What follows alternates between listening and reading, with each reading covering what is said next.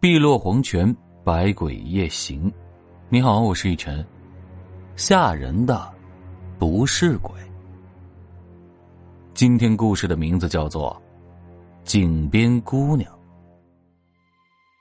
关于村里的三婶儿，这个有着阴阳眼的女人，在她的身上有着各种各样的传闻，也有一些奇奇怪怪的故事。今儿个呢，咱们再来说一个。关于他冲破了一个姑娘跳井的事儿，说起来啊，这件事儿也挺邪性的。这件事呢，发生在零八年，三婶还是那样不与人交流、神出鬼没的，被阎王爷忘了一样，默默的活着。据老人们说呀，那年，也就是刚入秋的时候，地里的庄稼还没有收，村外一片一片的都是青纱帐。也正是农忙的时候，中午的时候很热，略厚点的衣服也穿不住。可清晨傍晚呢，却非常的凉，赶上有露水搭在身上，钻进毛孔里边，那是刺骨的冷。我们村边有一口井，那阵子每到了晚上，就能听到村边地里的这口井旁边啊，传来一个女人的哭泣声。每每那哭声从井边的庄稼地里传出来，悠悠荡荡、呜呜咽咽的，伴随着清风虫鸣飘到了村里，听到的人都会头皮发麻，后脊梁发凉。也有胆子大的人打着手电去找，也没有看到有人。这后来呢，村里就有了传闻，说这个哭声啊，是村里张秋生的女儿张霞发出来的。有人说，他们听到了哭声就去找，虽然没有看见人，可回来的时候啊，却看见过张霞傻愣愣的站在村口，眼睛盯着井的那个方向。张霞呢，今年刚好二十岁，是个苦命的孩子，十多岁的时候就没了娘，爹又没本事，没有好衣服穿就算了，他爹也不会打扮，看起来挺漂亮的一个姑娘。却根本没有一个女孩的样子，而且这没了娘啊，有些女人的事儿自己不懂，也不好意思问别人，只能自己忍着。小的时候去别人家里玩，别的孩子坐沙发上，他却坐在人家地上。家里的大人看到了一问，才知道他来了月事，赶紧给他换了，告诉他以后该怎么办。也有人问过张霞，是不是遇到了什么事儿，去井边哭。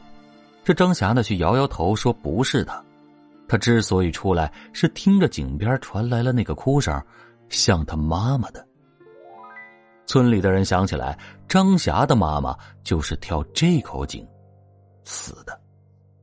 听他这么一说呀，就更觉得瘆人了。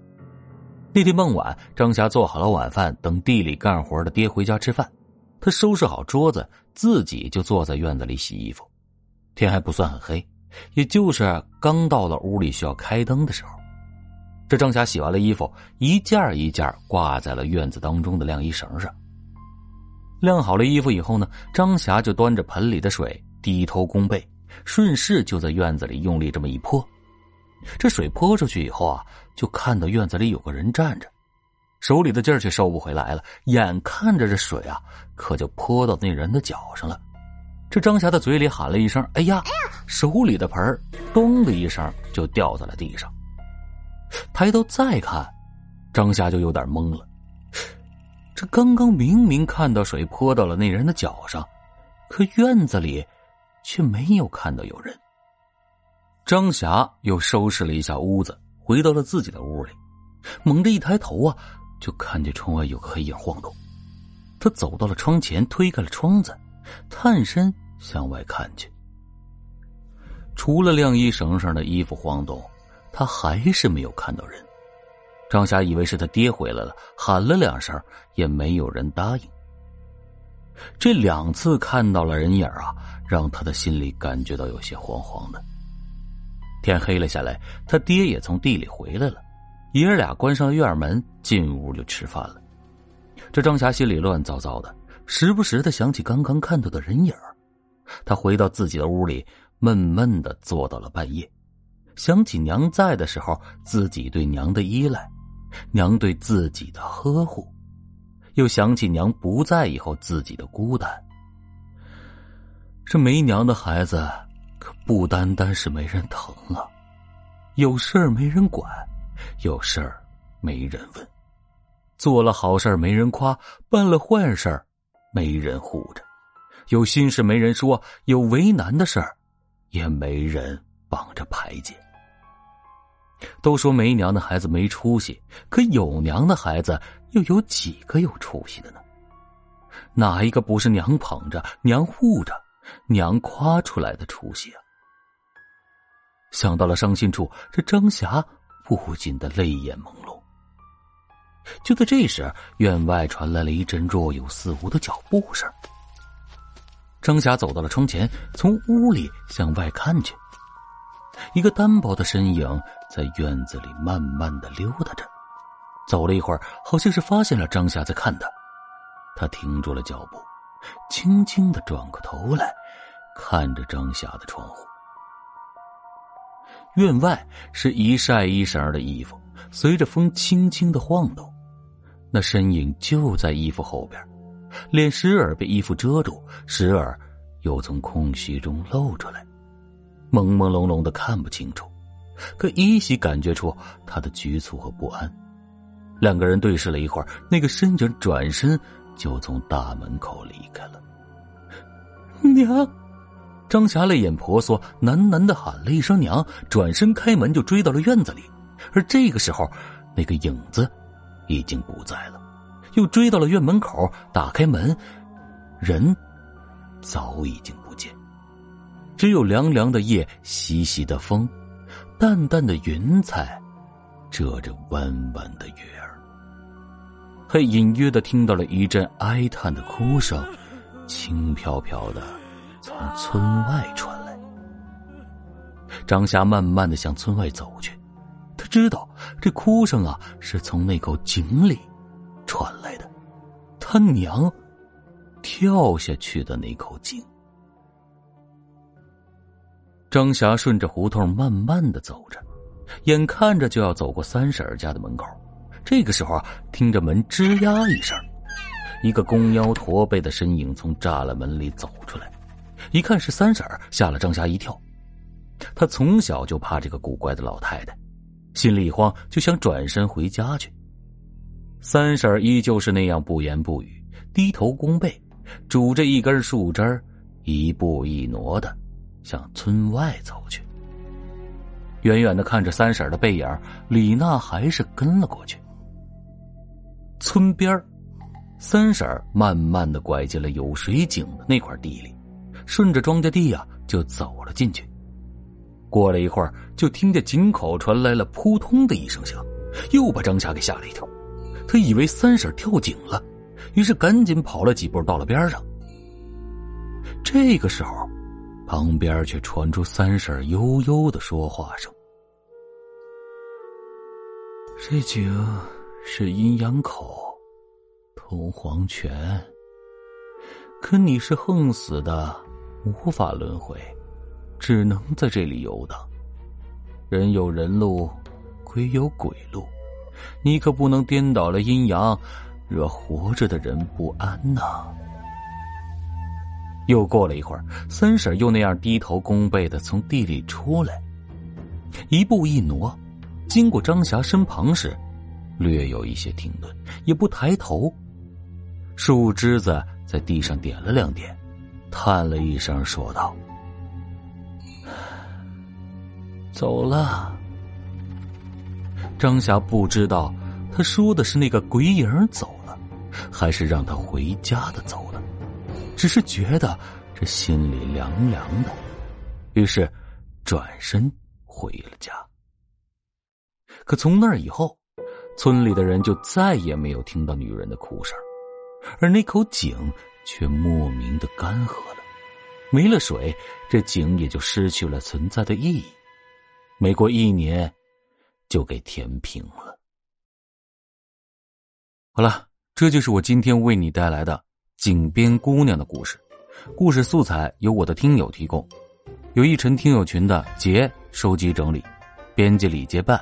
感谢您的收听。那么接下来呢是听友互动环节，一晨的听友薛林浩留言说道：“一晨哥呀，你是不是跟李娜有仇啊？告诉我，我去给她做了，不然她太可怜了。这个故事死了不说，下一个故事又活过来，还得继续死。我刚开始看到第一句的时候啊，还替李娜捏了一把汗呢，因为咱是听友当中啊，还真有叫李娜的，不止一个呢，哈哈。所以啊，这故事里的李娜。”可能也不会是同一个人哦。接下来是听友黑色欢动留言说道：“经过长期的证明啊，这位李娜小姐姐绝对是史上最抗造、最倒霉、最漂亮、八字最弱，并拥有主角光环的无限复活技能的强大存在。”得，这最近我才发现，李娜确实已经成为我这互动环节当中大家提及的最多、最频繁的一个词汇了。我就一瞬间突发奇想啊！能不能有一天咱弄个长篇故事出来，咱把李娜呀、三婶啊、二叔、三叔之类的都弄到一起，看看最后出来这故事，到底能是以什么效果呢？好了，插播一条广告哈，广告之后还有一则彩蛋故事等着你哦，千万不要走开，精彩马上就来！给大家推荐一家卖潮鞋潮服的店，辉哥潮牌在福建本地经营各类鞋子衣服多年。有喜欢名牌鞋子、衣服又不想花太多钱的朋友，可以了解一下，质量绝对经得起你的考验，在福建绝对是数一数二的卖家。球鞋、运动鞋、手表等等等等，他这都有。大家加微信号：一九一三六八二二八幺零，微信号就是一串数字：一九一三六八二二八幺零。买不买没有关系，可以加上看看有没有自己喜欢的款式。微信号是：一九一。三六八二二八幺零，感谢大家。下面这段亲身经历分享啊，来自于小赵。他的故事呢是这样的。我来说一个自己亲身经历的事儿吧。现在说起来呢，也是想不明白。这事儿呢发生在一九八五年的夏天。那天呢，我刚上高中，当时呢住的是平房，就是那种一条小巷里好多人家的那种。故事呢，发生在我邻居家。这邻居家的女主人因为自己的丈夫出轨，在家里上吊自杀了。娘家人知道以后赶过来，说是一定要让那个负心汉回来给女主人的遗体下跪道歉。当时呢正值三伏天，你可以想象那放了一个月的尸体是什么样的吗？反正啊，当时整条小巷里都飘散的那种无法忍受的恶臭味可离奇的是啊，女主人生前就已经有些神经质了，半夜的时候啊，就经常可以听到她在家里哭泣、叫骂的声音。可这种声音呢，在他去世以后仍然没有停止。不止我一个人，当时啊，左邻右舍都听得到，天天晚上那户人家里就会传来那个女人的哭声跟叫骂声。当时啊，大家都非常的害怕，便报了警。这警察来了呢，也没说什么。强制性的就把尸体拉去火化了。说了也奇怪，从此以后，那女人的叫骂声跟哭泣声也都没有了。但是呢，更离奇的事儿才刚刚开始。大概过了一个多月吧，之前的男主人呢就领着小三儿光明正大的回家了，生活都很正常，并且很快呢，这小三儿就怀了孩子。这件事儿呢，也被人们渐渐的遗忘了。但是，让人害怕的事儿就这样发生了。他们两个第一个孩子呢是脑瘫，第二个孩子还是脑瘫，这第三个孩子啊，好不容易是个健康的孩子。这夫妻俩呢把他当成了宝，辛辛苦苦的养到了五岁，结果呀下雨摔倒，脸正好浸在了一个巴掌大的小水坑里，淹死了。再后来啊。他们两个就再也不敢住在这里了，于是呢，就领着这两个脑瘫的孩子搬走了。虽然那里现在已经是高楼林立了，但这件事呢，到现在为止，还一直流传在那片的街坊里，越传越像鬼故事。但作为一个亲身经历者，我可以保证，这件事啊，都是真实的。至于为什么女人去世了还可以听到她的叫骂声？为什么男人和小三的孩子接二连三发生了不幸？那听过这期节目的你，有什么想法或者是意见呢？欢迎大家在评论区留言讨论。逸晨在这里期待着你的回复哦。好了，这就是今天故事的全部环节。依旧感谢您的关注、订阅、留言、转发、点赞和分享。我们下期节目在喜马拉雅不见不散。我是逸晨，晚安。